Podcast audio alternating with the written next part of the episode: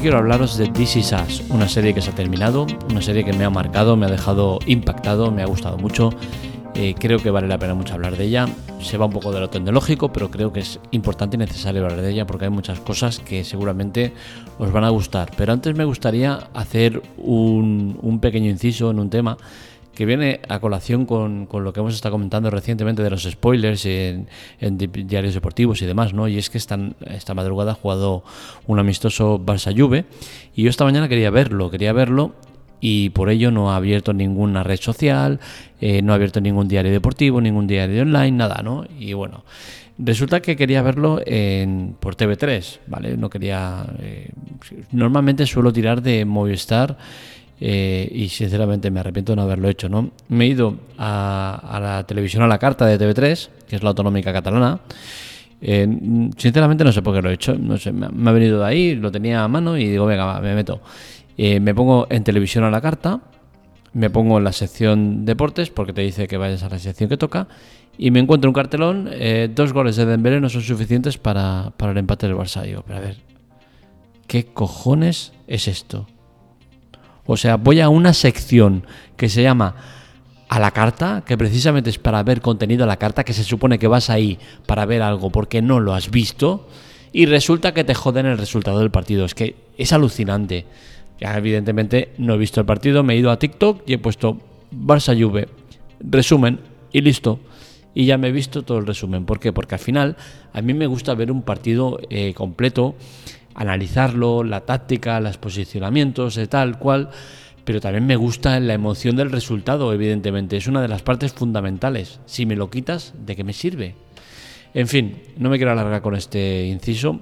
Vamos a hablar de la serie This Is Us, una serie que a mí me ha marcado mucho porque eh, está basada en una época que, que yo recuerdo con mucha alegría y mucho cariño, ¿no? Los años 80, 90 son años muy buenos, ¿no? Me sabe mal eh, no ser americano, me explico, al ver esta serie. ¿Por qué? Porque eh, hace mucha referencia a artículos, productos de esa época, ¿no? Y yo lo vivo de, una manera eh, cercana, pero no puedo ponerme en la situación de los americanos que han vivido ese producto, esos coches, esos escenarios, todo eso, ¿no?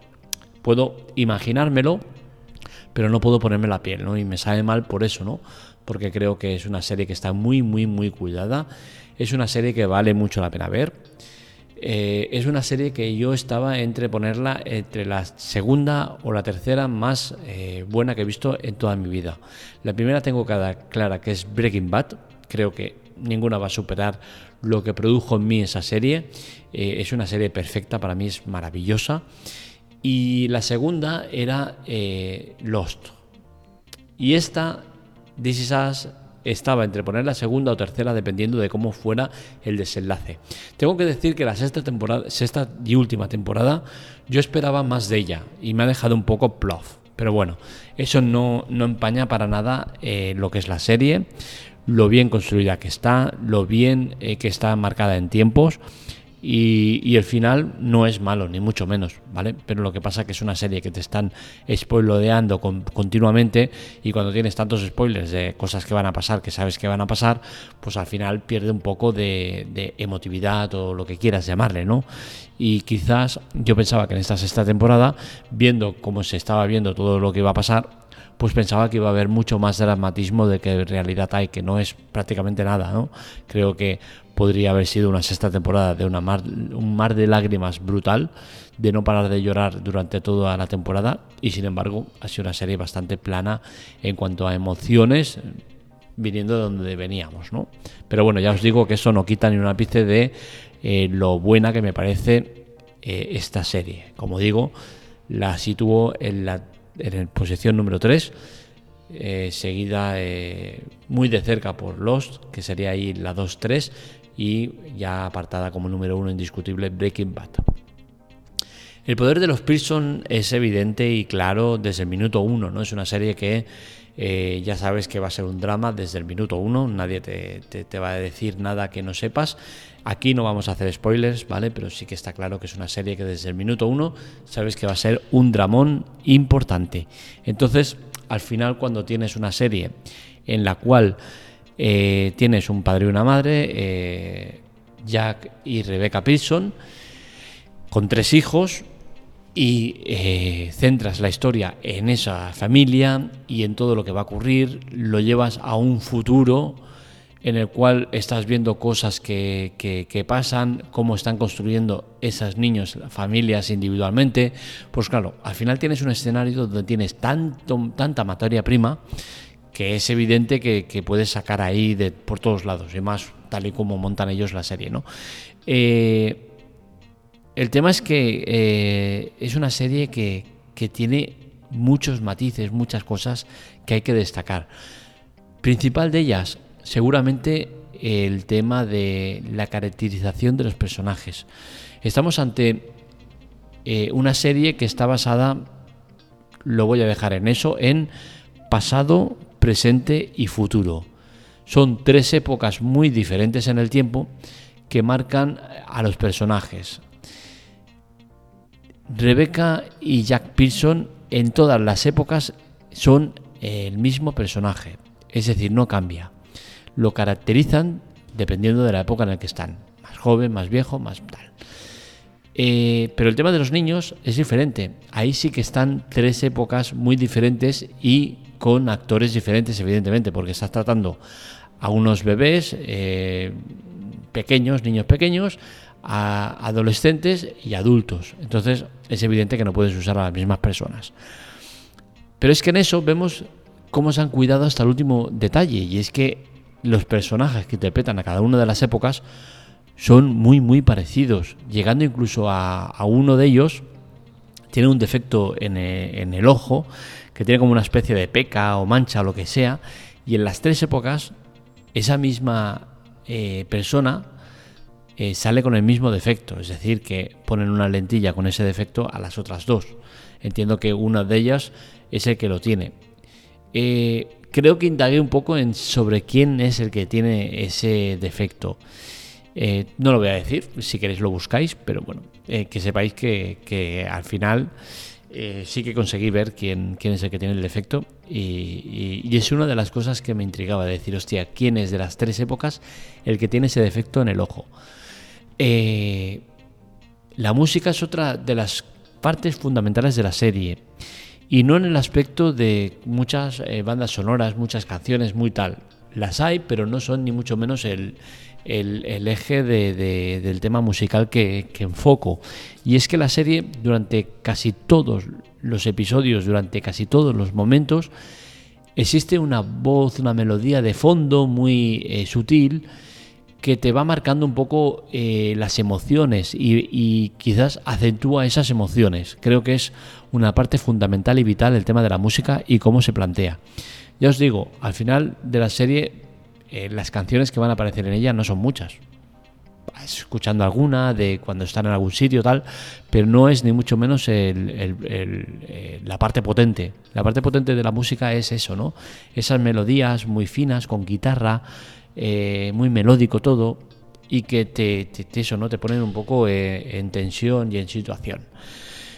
Eh, mi personaje favorito. Es muy muy difícil determinar un personaje favorito. Tenemos a dos protagonistas a priori, que son Jack y Rebecca. Yo a Jack le tengo un cariño especial, ¿no? Porque el personaje que interpreta Jack es un personaje que, he seguido su trayectoria, ¿no? Es, es Milo Ventimiglia. Uy, sería poco chuco. Eh, es un personaje que ha hecho muchas cosas y que eh, a mí me enamoró en, una serie concreta, que es Héroes. Es una serie que no ha tenido mucho bombo y que es una serie que a mí me gusta mucho, ¿no? Y que, que me sabe mal que no haya visto más gente, ¿no? Porque la verdad es que está muy bien. Mandy Moore, también, Rebeca, también le tengo un cariño especial. ¿Por qué? Porque es el personaje más joven de toda la serie, quitando a los, que hacen de niños y tal, ¿no? Pero de los, de los personajes principales, es el personaje más joven y, es sorprendente, por, y vamos otra vez al tema de caracterización, porque eh, es la madre de los niños. Entonces ves a la madre de mayor con los niños ya adolescentes y de mayores, ¿no? Y estás viendo a un personaje que realmente es más joven que eh, los personajes que interpretan a sus hijos, ¿no? Y esto es curioso y especialmente porque no te das cuenta, ¿no? Ah, lo sabes si has leído un poco y sabes que ella es la más joven, pero si no, durante toda la serie no te estás dando cuenta de ese detalle y estás viendo a, la madre de los niños. Y realmente es que es más joven que ellos. Es, es muy curioso ese tema, ¿no? De la caracterización. Eh, el tema de, esta serie es muy curiosa porque ha llegado a estar en tres plataformas diferentes, Televisión Española, Amazon Prime Video y Disney. Lo de televisión española es escandaloso, ¿no? Y es que no he seguido mucho la trayectoria que ha tenido en televisión española, pero sí que sé que a día de hoy, si pones el contenedor de televisión española, aparecen únicamente dos episodios, el 5 y el 6, y ni siquiera sabes de qué temporadas son. O sea, es un desastre el cómo tratan el contenido los de televisión española. De hecho, yo sé que compraron los derechos de retransmisión. No sé de si empezaron por la primera temporada, entiendo que sí, pero no sé durante cuánto tiempo ni, ni, ni cómo la dieron ni nada, ¿no? Porque al final Televisión Española eh, trata fatal los productos y no me extrañaría que lo hubiesen puesto en el primer episodio a las 10 de la noche y que luego dijeran, oye, esto no, no tiene la audiencia que queremos y lo pasamos a, madrugada y de ahí a nada, ¿no? Eh, la serie la ha popularizado Amazon Prime Video, eso que quede claro. Es de Disney, porque los derechos los tiene ellos, pero Amazon Prime Video es la que la sacado a la fama durante cinco temporadas. A partir de la quinta temporada sí que es cierto que ya aparece Disney Plus y nos encontramos la serie en Disney Plus también. Por suerte no han cogido exclusividad ni han eh, puteado a Amazon Prime Video y hemos podido verlo en dual tanto en Amazon Prime Video como en Disney. Yo evidentemente la he visto en Amazon Prime Video porque siempre que haya una serie que la den en Amazon Prime Video y en otra plataforma, siempre la voy a ver antes en Prime Video. ¿Por qué motivo? Pues lo he contado muchas veces, por el tema del X-Ray. Creo que es un sistema espectacular, que en series como esta a mí me ha ayudado muchísimo. El X-Ray, ¿qué es? Pues es un servicio que tiene Amazon en exclusiva, por el cual tú pones OK o pausa en el vídeo y te sale información de la escena en concreto no de la, de la serie o del capítulo, de la escena. Con lo cual, cosa, si está sonando una canción, sabes qué canción es, si está saliendo un personaje, sabes qué personaje es y puedes indagar sobre eh, qué personaje es, cómo se llama, qué cosas ha hecho y demás. A mí, sinceramente, me da muy bien porque a lo largo de esta serie van saliendo personajes que muchos son conocidos, pero no acabas de decir, hostia, ¿dónde salía este tal? Con la cual cosa, con el X-Ray lo solucionas. Aparte, soy fiel al que eh, da popularidad a un producto y lo que no voy a hacer es ver eh, This Is Us en Amazon Prime Video durante las cinco temporadas que la he visto porque la han dado ahí y que luego porque salga Disney y sea la propietaria de, la serie, verla en Disney porque son los, dueños de la serie. Para nada. Siempre que hayan ido dual, eh, he priorizado verla en Amazon Prime Video. Los tiempos en This Is es algo que me ha sorprendido mucho y es que es muy difícil cazarlos en errores. Es cierto que existen errores, pero errores eh, que he comentado alguna vez en las redes sociales, errores como el, de planos, ¿no? De, ver a, Jack poniéndose el cinturón en el coche y que cambien el plano que ya no lo lleve puesto, que cambien el plano lo, lo vuelve a llevar puesto y tal, ¿no? Errores como eso es, habitual que puedan pasar, ¿no? Pero hablo errores en el tiempo. Los tiempos están muy medidos, están muy controlados y no hay nada que quede al azar. Con la cual cosa, eh, pese a que continuamente te están soltando spoilers al ponerte el futuro, porque te están eh, mostrando cosas que no han pasado todavía en el pasado y cuando vuelven al pasado lo ves diciendo, hostia, qué putada porque no vas a estar con este o no va a pasar esto o no tal. Eh, pero pese a eso, esos tiempos también están muy controlados y están muy medidos lo que te ponen y no te ponen. Y ya habiendo acabado de ver la serie, tengo que decir que cada uno de los spoilers que nos han soltado creo que están perfectamente medidos, controlados y que a mí me han gustado. A tiro pasado tengo que decirlo. Eh, a medida que iba viendo la serie, tengo que reconocer que uno concretamente, el del futuro del futuro, a mí me descolocó, me jodió mucho y me reventó de mala manera eh, lo que pasaba en ese mega spoiler que te sale de, creo que es en la temporada final de temporada cuarta o quinta, un mega spoiler del futuro del futuro que, es eh, brutal, brutal. Eh, evidentemente no voy a decir lo que pasa, que lo veáis cuando, cuando, cuando lleguéis, pero la verdad es que está muy muy chulo, ¿no? Es una serie que, de principio a fin es buena, ¿vale? Y que, y que te vas con la sensación de pensar que por mucho que se hubiese alargado la serie, no se hubiese estropeado.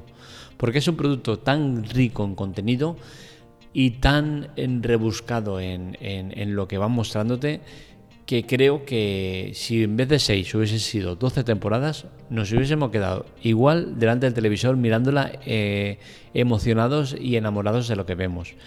Es una serie que no sufre desgaste apenas, o sea, da lo mismo lo que te digan o lo que te hagan que no, te va, a sufrir, no, va a sufrir desgaste.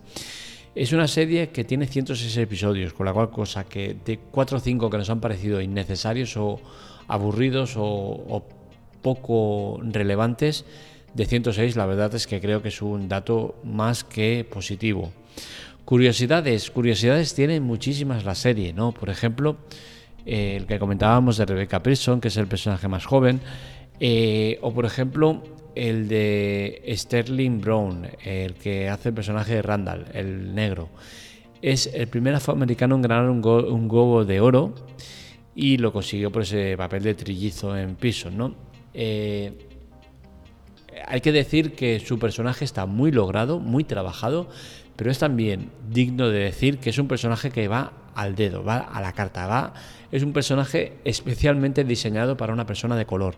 ¿Por qué? Porque te explica mucho los problemas raciales, los problemas de, integración, los problemas de, una persona de color en una familia que no es la suya.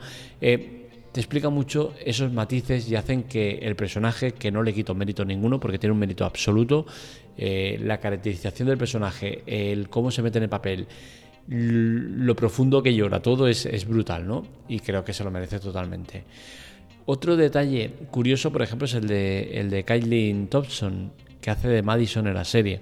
Un papel que no tiene apenas relevancia y que a medida que va pasando la serie, pues va cobrando importancia. Este personaje es curioso porque en la vida real es la mujer del creador de la serie. No tiene, creo que, nada que ver el que puedan darle más o menos protagonismo a lo largo de la serie con que sea la mujer del jefe.